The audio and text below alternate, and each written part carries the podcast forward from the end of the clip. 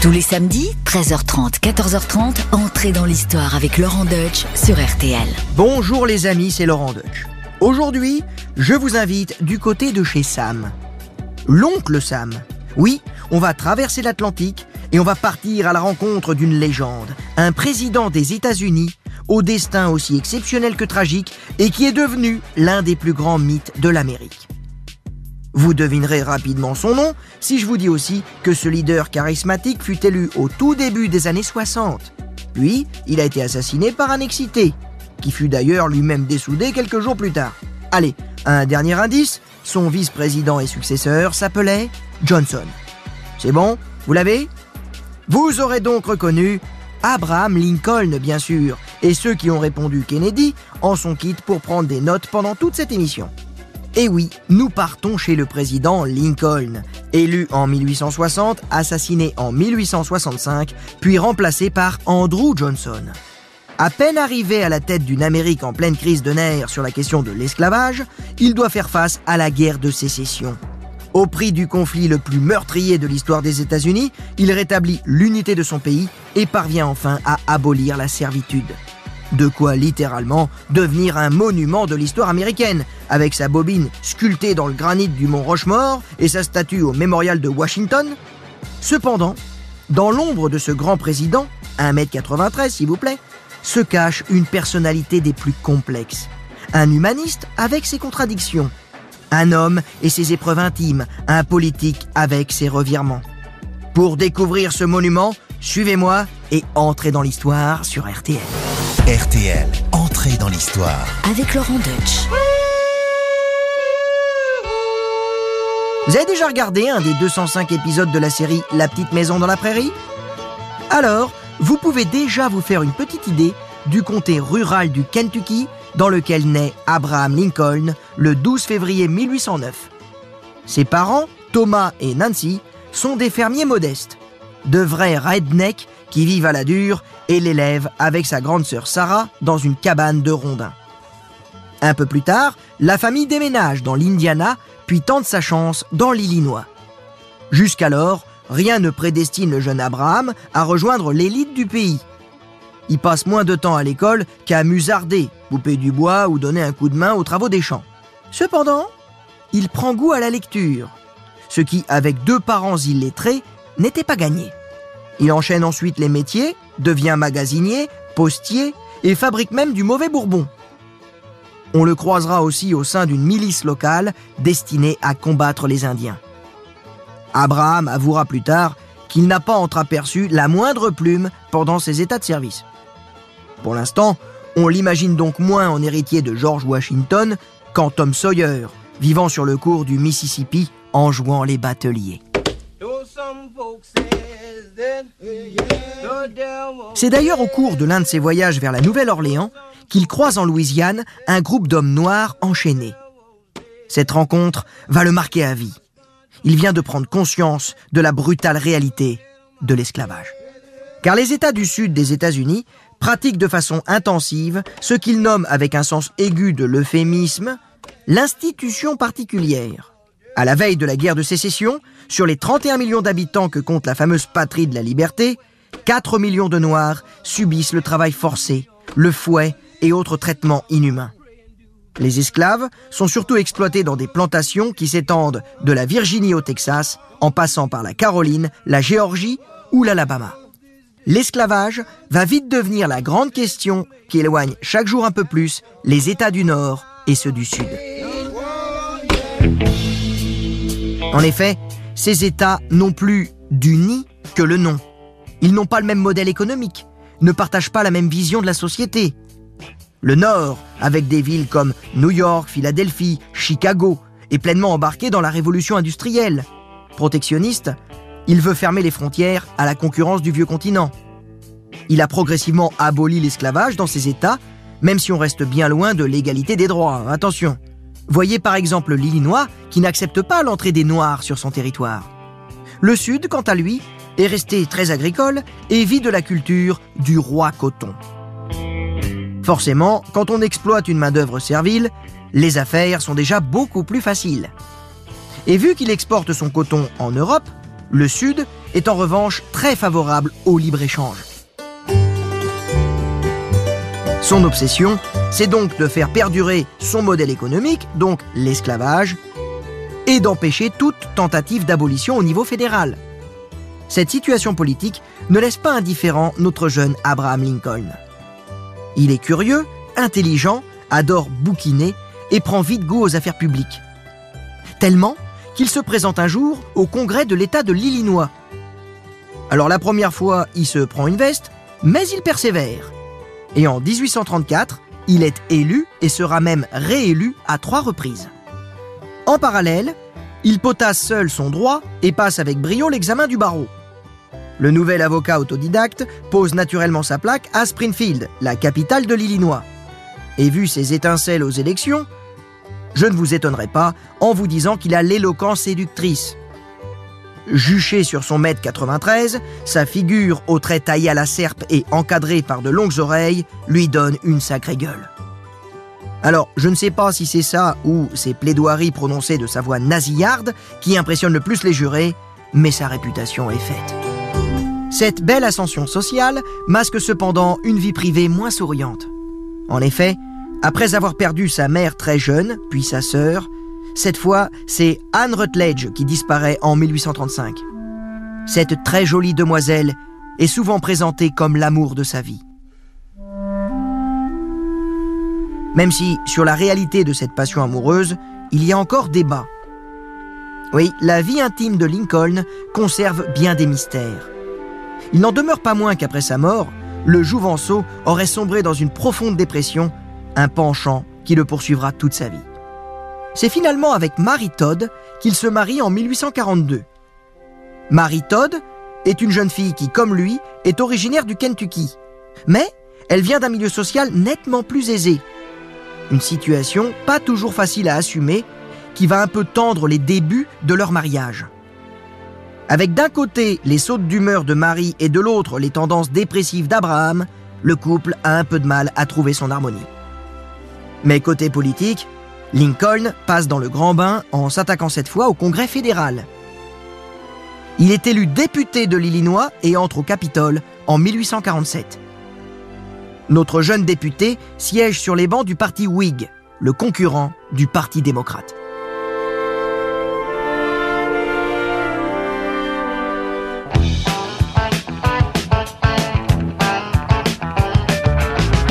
À cette époque, les démocrates sont tout puissants dans le Sud conservateur. Et oui, en un siècle, ça a radicalement changé. Ce sont les démocrates qui alors défendent l'idéal d'une communauté traditionnelle de cultivateurs, une société égalitaire dans la lignée des pionniers. Une société où l'on se réjouirait de la simplicité des tièdes soirées du Dixie et de cette douce harmonie entretenue par l'imaginaire d'autant en emporte le vent. Bon alors, j'ai vraiment dit égalitaire? Oui, je l'ai dit. Hélas, cela ne concerne que les Blancs, car les démocrates du Sud sont arc-boutés sur le maintien de l'esclavage.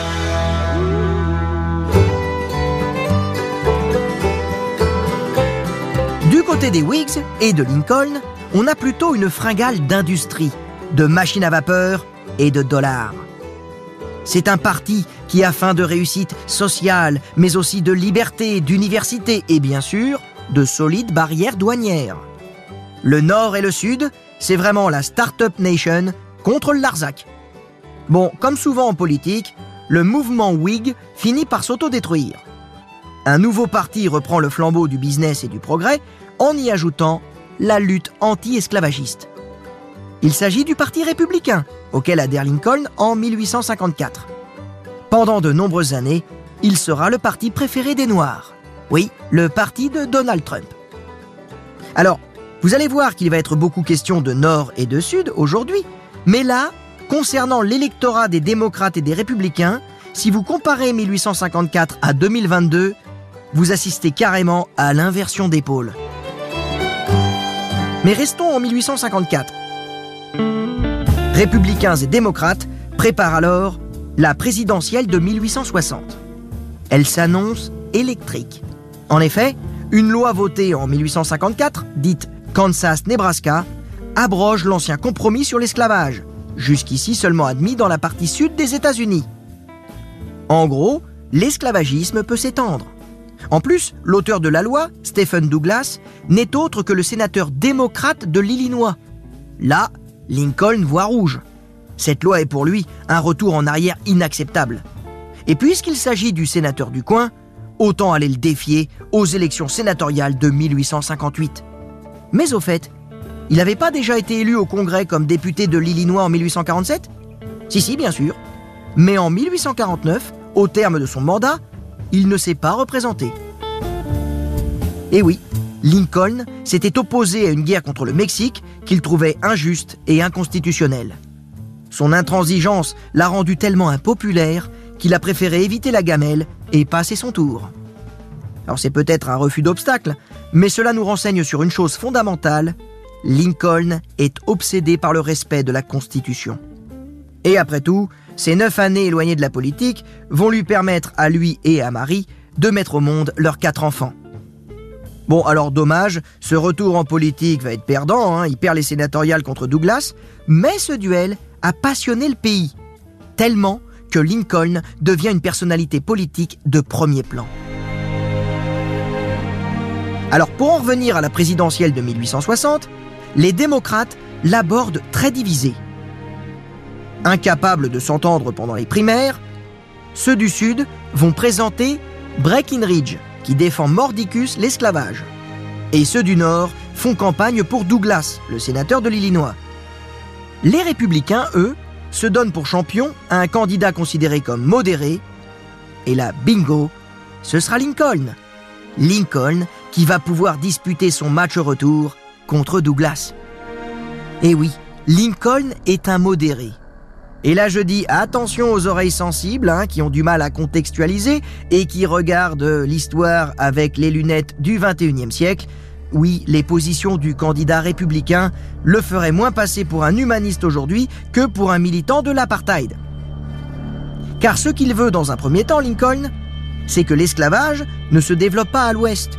Oui, dans ces immenses territoires du Far West que les colons estiment pouvoir voler aux Indiens avec Lincoln en première ligne. Lincoln, qui d'ailleurs à l'époque, et là attention à vos oreilles, il dit aussi explicitement qu'il ne considère pas les Noirs et les Blancs sur un pied d'égalité. Et c'est là qu'on voit toute l'ambiguïté de Lincoln. Est-ce que c'est sa conviction, finalement conforme à un homme de son temps?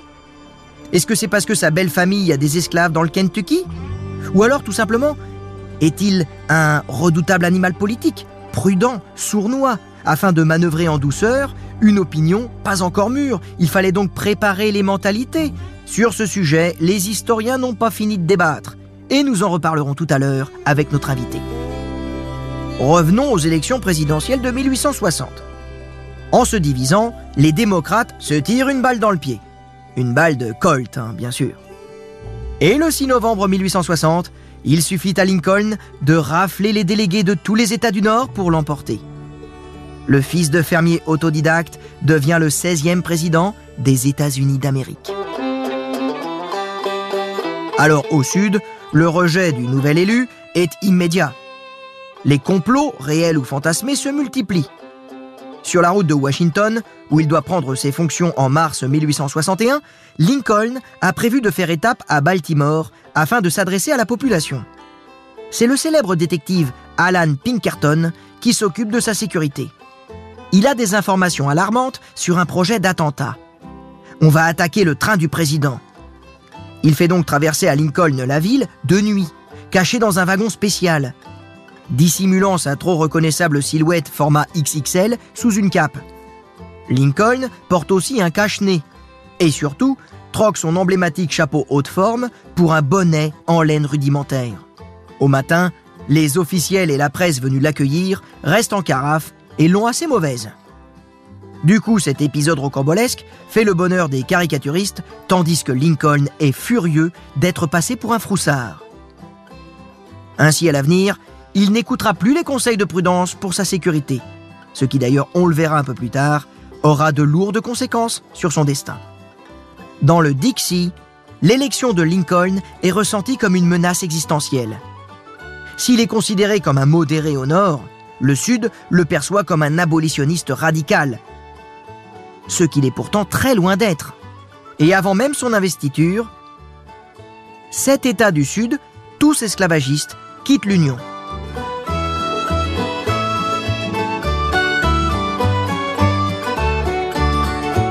Le 8 février 1861, il crée les États confédérés d'Amérique.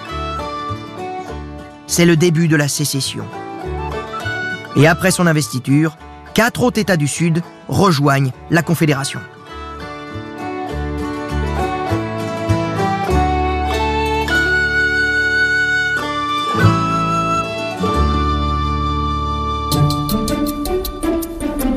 Franchement, le discours inaugural prononcé par Lincoln le 4 mars 1861 n'avait pourtant pas de quoi mettre le feu aux poudres.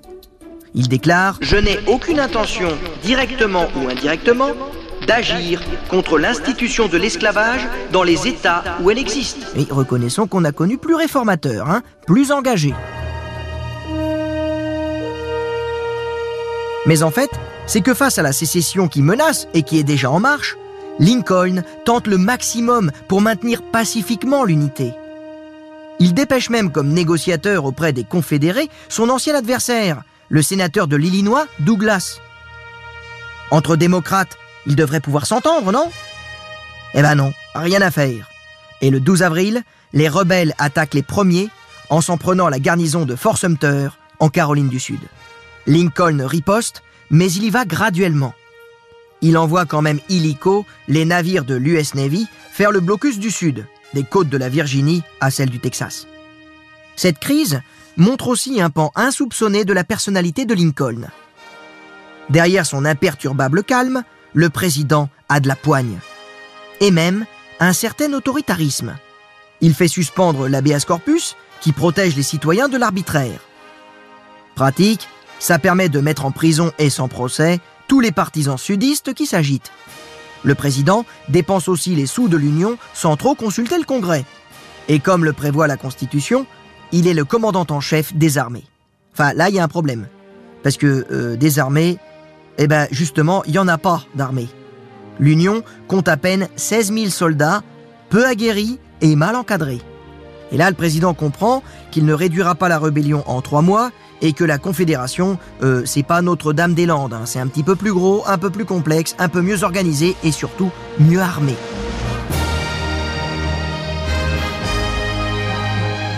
C'est pourquoi il décrète la conscription et rameute bientôt 500 000 hommes vêtus de très saillantes tuniques bleues.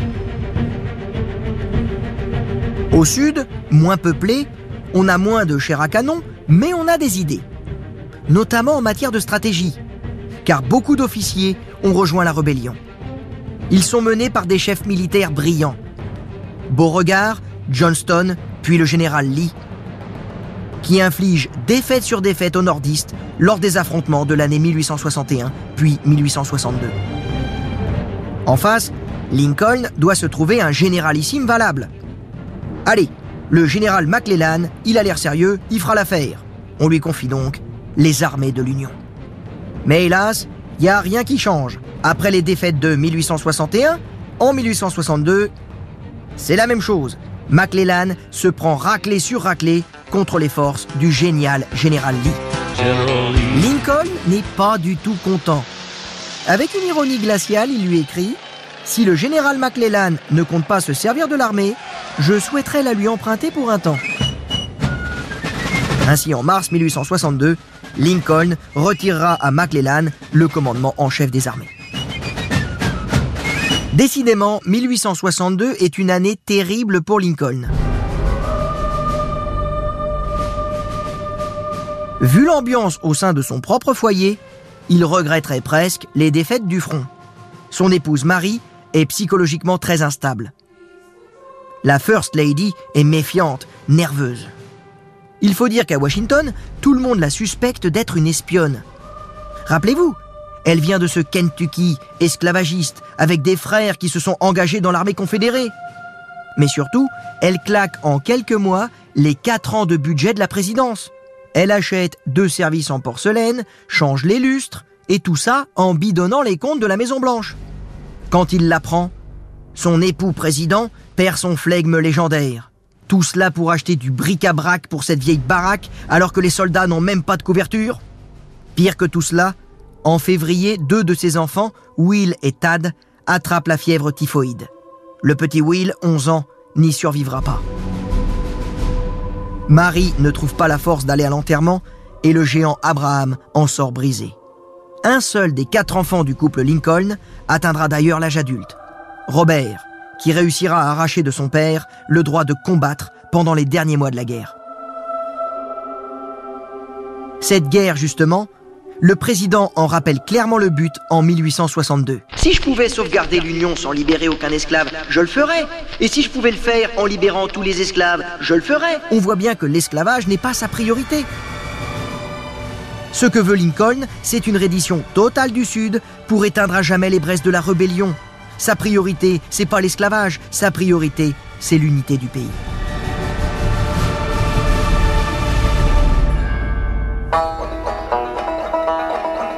Hurrah for the choice of the nation, our chieftain so brave and so true.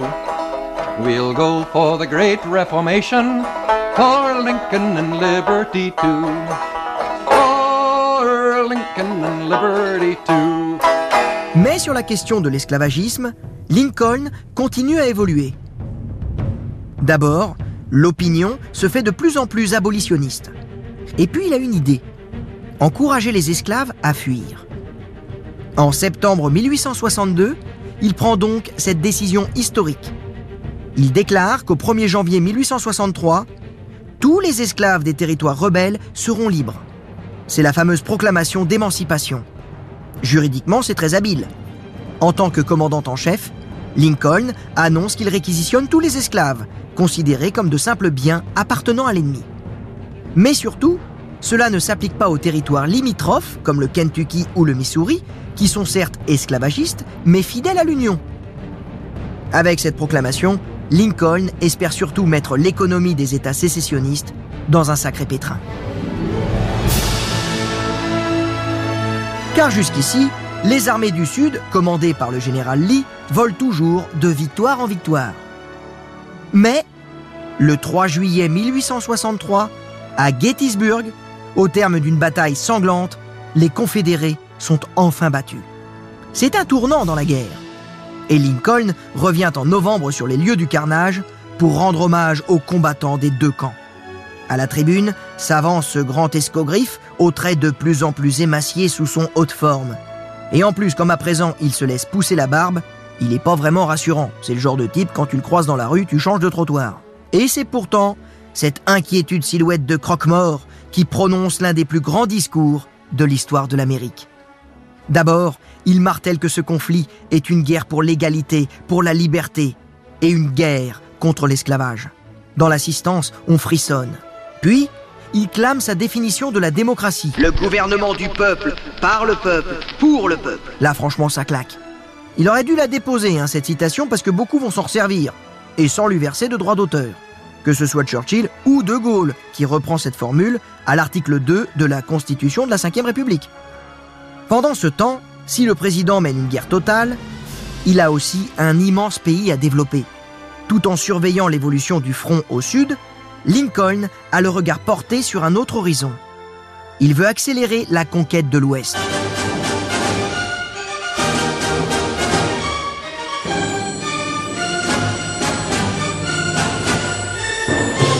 fixer de plus en plus de fermiers dans ces immenses territoires considérés comme disponibles.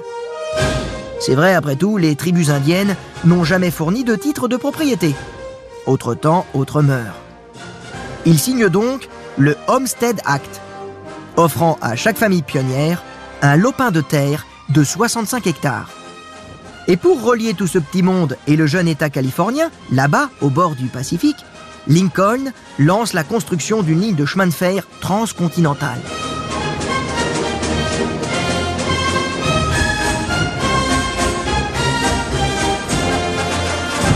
Le lendemain même de la victoire de Gettysburg, l'armée du général Grant reprend à l'ouest la vallée du Mississippi. En 1864, même si la Confédération résiste toujours, l'Union progresse sur tous les fronts. Le Sud est asphyxié non seulement il est soumis au blocus, Mais il lui manque surtout l'énorme machine industrielle du Nord pour fabriquer des canons. En mars, Lincoln est satisfait. Il a enfin trouvé la perle rare, Ulysse Grant, à qui il confie la direction de l'armée. Le boss lui a réclamé une victoire totale. Le général mène donc une guerre totale. Il dévaste les États du Sud. Mais ça, ça va pas permettre de restaurer la confiance de l'opinion qui en a ras la casquette de cet interminable conflit. C'est pas idéal à la veille d'une élection présidentielle. En effet, le mandat de Lincoln doit être remis en jeu en novembre 1864.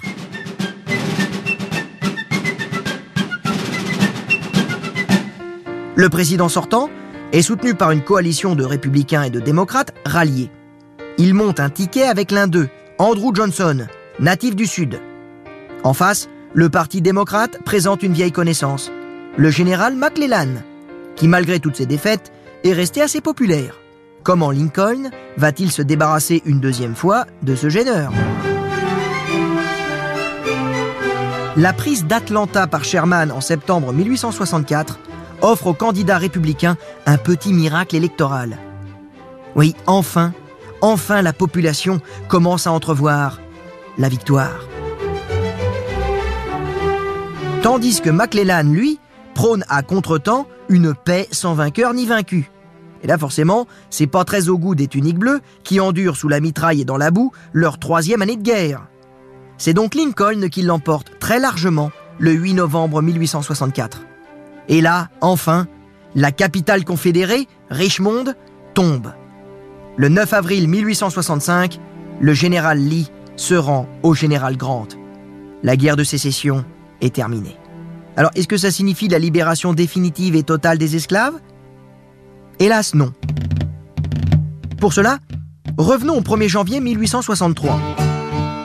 La proclamation d'émancipation confisque, au moins sur le papier, les esclaves à leur maître dans les États rebelles. Cependant, à l'approche des troupes de l'Union, de nombreux Noirs fuient et s'enrôlent dans l'armée fédérale. Lincoln favorise leur intégration dans l'armée et crée pour eux une centaine d'unités qui, à l'instar du 54e régiment du Massachusetts, vont se couvrir de gloire et accélérer la victoire.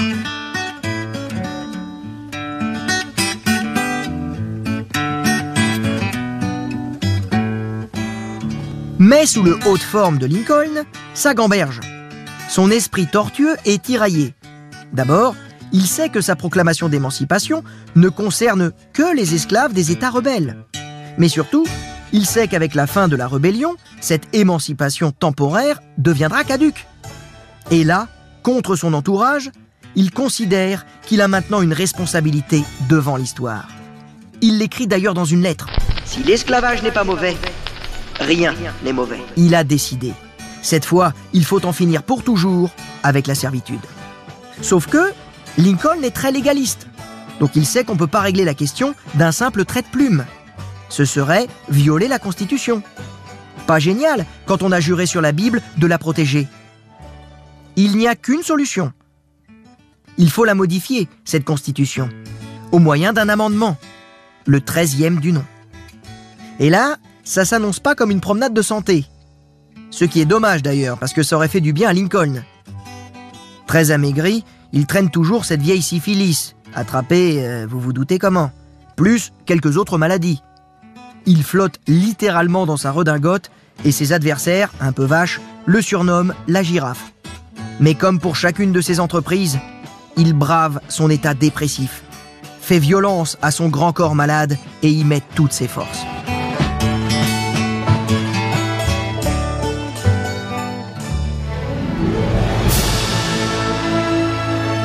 Pour modifier la Constitution, le 13e amendement doit être approuvé par les deux tiers des voix du Sénat puis de la Chambre des représentants. Certes, les États du Sud ont été privés de leur siège au Congrès, ça leur apprendra à se rebeller, mais Lincoln a encore bien des congressmen à convaincre pour obtenir sa majorité, à commencer par ceux des États limitrophes, toujours esclavagistes. Alors, le Sénat, dominé par les républicains, vote facilement l'amendement. Reste la Chambre des représentants, qui doit à son tour se prononcer en janvier 1865. Et là, les députés se font tirer l'oreille. Or, Lincoln tient maintenant plus que tout au vote de l'abolition, quoi qu'il en coûte. Réunissant les membres de son cabinet, le président les regarde droit dans les yeux du haut de sa longue carcasse. Il leur passe cette soufflante mémorable. Je vous laisse le soin de déterminer comment cela sera fait, mais rappelez-vous que je suis président des États-Unis, revêtu d'un pouvoir immense, et j'attends de vous que vous obteniez ces votes. La commande est très claire. Si pour abolir l'esclavage, il faut acheter les votes des récalcitrants, Oncle Abraham est prêt à distribuer les sucres d'orge et les hochets. Or, en janvier 1865, parmi les députés, certains ne seront plus là deux mois plus tard. Et oui, le Congrès a été renouvelé lors des élections de novembre. Ceux qui ont été battus vivent donc les dernières semaines de leur mandat, sans trop savoir comment ils vont se recaser par la suite. Ça tombe très bien cette affaire. Ils ont avec eux un ami, un président des États-Unis très dévoué et tout prêt à leur trouver un job dans l'administration. Bien entendu, à condition qu'ils ne le déçoivent pas le jour du vote. Et c'est là qu'on voit que les grandes avancées de l'humanité sont parfois le fait des plus petits arrangements. Ainsi, voté le 31 janvier 1865 avec une courte majorité des deux tiers, le 13e amendement abolit l'esclavage sur l'ensemble du territoire des États-Unis. Hélas, Lincoln ne jouit guère de ses victoires politiques et militaires. D'abord, vu son tempérament, on l'imagine mal fêter ça au champagne avec son état-major. Il voit déjà plus loin, toujours plus loin, il est déjà soucieux de l'avenir. Donc, retrouvons-le au soir du 14 avril 1865. La guerre de sécession, cette guerre civile terrible, cette hémorragie qui a fait près de 750 000 morts, est terminée. Depuis longtemps déjà, Lincoln réfléchit à la reconstruction du Sud, que ses généraux ont, disons, quelque peu ravagé, pour rester poli. Au-delà, il songe aussi à une réconciliation nationale. Malheureusement, il ne va pas en avoir le temps. Ce soir de printemps, en compagnie de Marie, il se rend au théâtre Ford, à Washington. C'est là que l'attend John Wilkes Booth, un ancien acteur, mais surtout un sudiste enragé. Familier des lieux, Booth parvient sans mal jusqu'à la loge, hélas si peu protégée, du couple présidentiel. Il sort alors un pistolet et tire à bout portant sur la nuque du président qui s'effondre. Booth s'enfuit en criant Sic semper tyrannis, ce qui signifie en latin Ainsi en est-il toujours des tyrans. Sa cavale sera très courte, elle s'arrête en Virginie. Repéré dans une ferme, il est abattu le 26 avril par les soldats venus le cueillir. Et tandis que le vice-président Johnson prête serment, l'annonce de l'assassinat de Lincoln submerge tout le Nord d'une immense émotion. Sa dépouille est rapatriée en train dans l'Illinois, à bord d'un convoi qui, cette fois-ci, s'arrête dans toutes les gares pour recueillir l'hommage de millions d'Américains. Un jour férié est même décrété pour célébrer l'anniversaire de sa naissance. Quant aux anciens esclaves et à leurs descendants, il leur faudra attendre les années 60 avant de conquérir pleinement leurs droits civiques. Devinez grâce à qui? Un autre président charismatique, monté à bord d'une Lincoln décapotable. Un président qui lui aussi sera assassiné par un fanatique, avant d'être remplacé par un vice-président nommé lui aussi Johnson. Vous l'aurez reconnu, cet autre inoubliable président des États-Unis d'Amérique, c'était un certain John Fitzgerald Kennedy.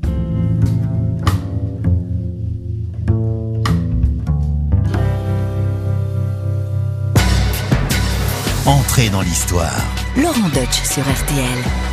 Eh bien, j'espère que ce voyage sur les traces d'Abraham Lincoln ne vous aura captivé. Et pour en parler, j'ai la chance d'avoir à mes côtés Vincent Bernard, qui est historien, journaliste spécialisé en histoire militaire, membre de la rédaction de Guerre et Histoire. Il connaît bien la période. Euh, bonjour Vincent. Bonjour. Alors, Abraham Lincoln, c'est vraiment la grande figure hein, de la guerre de sécession, le grand vainqueur euh, du Nord. Il a aboli l'esclavage. Mais si on s'intéresse de plus près à lui, on verra que c'était plus ambigu, il était plus euh, modéré, c'était pas un grand idéologue, il était plus euh, pragmatique. Oui, absolument. Alors c'est un abolitionniste de cœur, euh, sans aucun doute, mais c'est avant tout un politique. Et lorsqu'il arrive au pouvoir, euh, il est élu en 1860.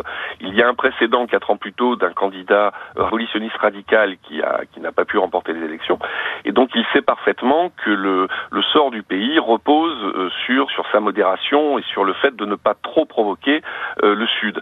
Donc son projet n'est pas à ce moment-là d'abolir l'esclavage par la force ou de l'imposer au Sud, c'est simplement son idée politique euh, majeure est de contenir l'esclavage là où il existe déjà.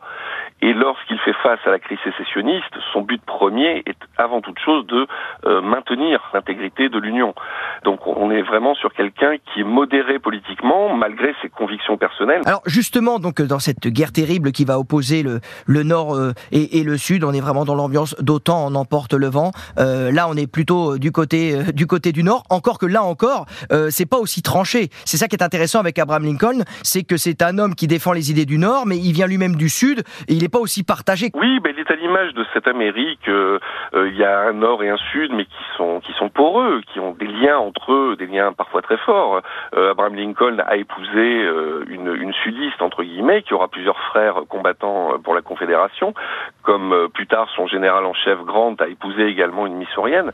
Donc on est dans une configuration euh, politique qui est plus complexe que l'image de, l'opposition frontale qu'on a. Et encore une fois, Lincoln, euh, au-delà de ses idées politiques abolitionnistes, cherche euh, à maintenir l'intégrité de l'Union par-dessus tout. C'est les circonstances qui vont lui permettre de, de, de, mettre en avant une politique abolitionniste beaucoup plus volontariste au fur et à mesure du temps, et en utilisant d'abord l'abolition comme une arme contre la Confédération, puisque abolir l'esclavage, c'est d'abord et avant tout priver le Sud en armes de euh, sa main-d'œuvre, et donc de saper son effort de guerre. Au début de la guerre, les deux camps sont à peu près sûrs de gagner rapidement, parce que le Nord pense avoir affaire à une grande opération de police, et qu'il suffira de montrer un petit peu les, de, de rouler un peu des épaules, et, et ça suffira à ramener le Sud euh, à la raison. Et le Sud pense au contraire que jamais le Nord ira risquer une guerre, qu'à la première échauffourée venue, euh, Lincoln abandonnera la partie.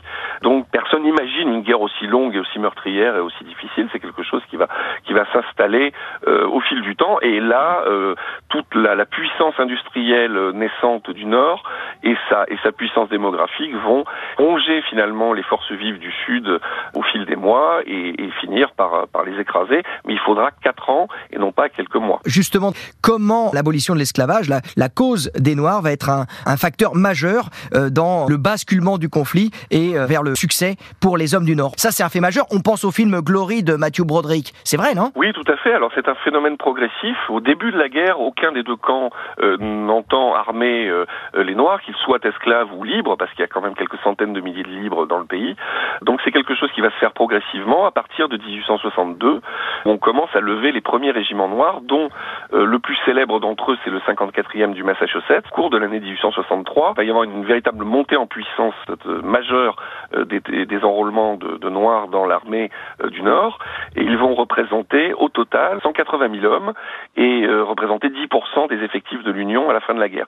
Donc c'est un élément très important dans l'effort de guerre du Nord de la seconde partie de la guerre. Au départ, le, le, les armées du Nord savent pas trop quoi en faire. On les appelle les contrebandes parce qu'elles sont encore légalement considérées comme des propriétés euh, de propriétaires sudistes. Donc on les récupère comme on récupère des marchandises et on les installe à des tâches auxiliaires de l'armée. Et ça n'est que petit à petit, à partir de la, la déclaration d'émancipation euh, de Lincoln, les deux déclarations d'émancipation successives, que là, on va les, véritablement leur mettre des armes dans les mains et les enrôler massivement. Alors avec cette réserve près que les armées du Nord restent quand même une armée euh, ségrégationniste dans le sens où tous les officiers sont blancs et ça c'est une problématique qui va perdurer dans l'armée américaine pendant encore un siècle. Et ça a évolué à partir de Johnson et, et de Kennedy. Et c'est ce qui fait d'ailleurs de Lincoln aujourd'hui, c'est incroyable. Longtemps il a été une figure euh, intouchable, vraiment un des piliers de la civilisation, de la culture, de l'histoire américaine. Eh bien même lui aujourd'hui euh, n'est plus intouchable et on commence à, à voir en lui des choses euh, ambiguës euh, qui, euh, qui mériteraient peut-être de, de déboulonner sa statue. Aujourd'hui, Lincoln est menacé. Alors c'est encore original, en tout cas on peut, on peut l'espérer, le supposer, mais euh, oui, effectivement, même, même une figure aussi fédératrice que, que Lincoln est aujourd'hui accusée alors par les Amérindiens d'un côté pour, une, pour sa politique euh, favorisant la colonisation. Par eh exemple. oui, avec les fameux 65 hectares à chaque à chaque famille sur les terres de l'Ouest conquises sur les Amérindiens. On peut pas l'oublier d'un côté, c'est vrai que Lincoln était un sacré colon. On peut résumer ça en disant que c'était un homme de son temps, donc c'était quelqu'un qui était à la fois abolitionniste, qui, avait des idées assez avancées, mais qui était aussi euh, pris un petit peu dans les, dans les préjugés de son temps et dans un certain nombre euh, d'errements politiques. Pour une partie des Afro-Américains aujourd'hui, c'est une figure qui est un peu paternaliste, qui n'a pas poussé la logique d'abolition assez tôt ou assez fort. Donc on, à la marge, on, on, commence à le remettre en cause comme beaucoup, beaucoup d'autres figures euh, tutélaires euh, aux États-Unis. On peut en discuter très longtemps de cette problématique-là, mais il est, il est, très difficile aujourd'hui de, de, recontextualiser les choses, à la fois au plan politique et au plan, ne, serait-ce qu'au plan euh, moral également. On, ne peut pas dire que, que, Lincoln était un véritable égalitariste au sens 21e siècle. C'était quelqu'un qui avait, malgré sa volonté de l'abolition, qui avait des préjugés raciaux qui étaient relativement implantés, mais comme, j'allais dire, comme la, la, la quasi-totalité des hommes de son époque. Eh bien, merci Vincent. Euh, pour aller plus loin, je ne saurais trop recommander votre livre sur la guerre de sécession aux éditions Passé Composé. C'est tout simplement passionnant. Et puis pour ceux qui voudraient aussi un petit peu se faire une bonne séance de cinéma, euh, n'oubliez pas le Lincoln de Steven Spielberg. Merci beaucoup Vincent. Merci à vous. Et voilà, c'est terminé pour aujourd'hui, mais on se retrouve vendredi prochain pour un nouvel épisode d'entrée dans l'histoire, pour un nouveau personnage, pour un nouveau destin hors du commun. N'hésitez pas à vous abonner.